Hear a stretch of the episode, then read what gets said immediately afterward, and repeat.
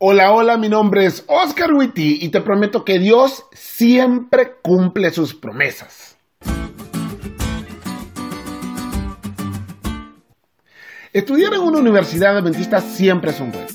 Cuando me vine a estudiar a México yo no traía más que 20 dólares en la bolsa y ninguna promesa de ayuda de parte de nadie. Todo parecía incierto menos algo. Estaba completamente seguro que Dios me había traído aquí. Año tras año fue un reto pagar las colegiaturas y año tras año Dios abrió puertas. Pero en mi penúltimo semestre me dijeron que por la deuda que tenía yo no podría estudiar y me recomendaron que ese año mejor trabajar.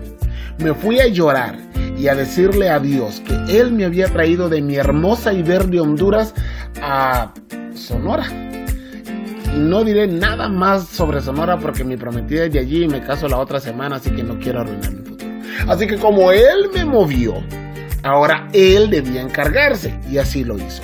En otra ocasión te contaré cómo fue, pero el punto es que Dios cumplió lo que me había prometido. Por eso me encantó la lección de hoy, porque habla de promesas de Dios y de un hombre que se atrevió a reclamar la promesa que Dios había hecho. Nehemías ora y en su oración hay algunos elementos que vale la pena resaltar. Número uno, declara que Dios es grande y también recalca que Dios cumple con su pacto y tiene misericordia de los que lo aman, como si le recordara a Dios que siempre ha sido fiel y que ahora no puede ser de otra manera. Este hombre es la ley. Pero también hay otra cosa, recuerda.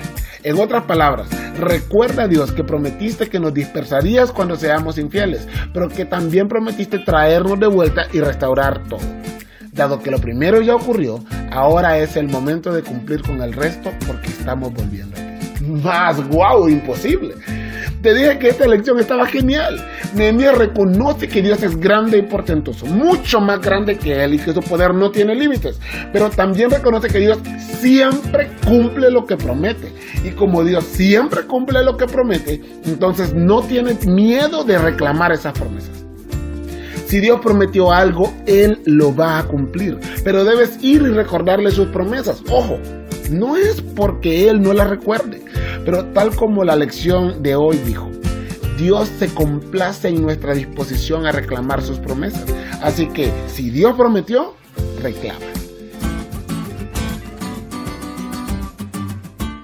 ¿Te diste cuenta lo cool que estuvo la lección? No te olvides de leerlo y compartir este podcast con todos tus amigos. Es todo por hoy, pero mañana tendremos otra oportunidad de estudiar juntos. Bye.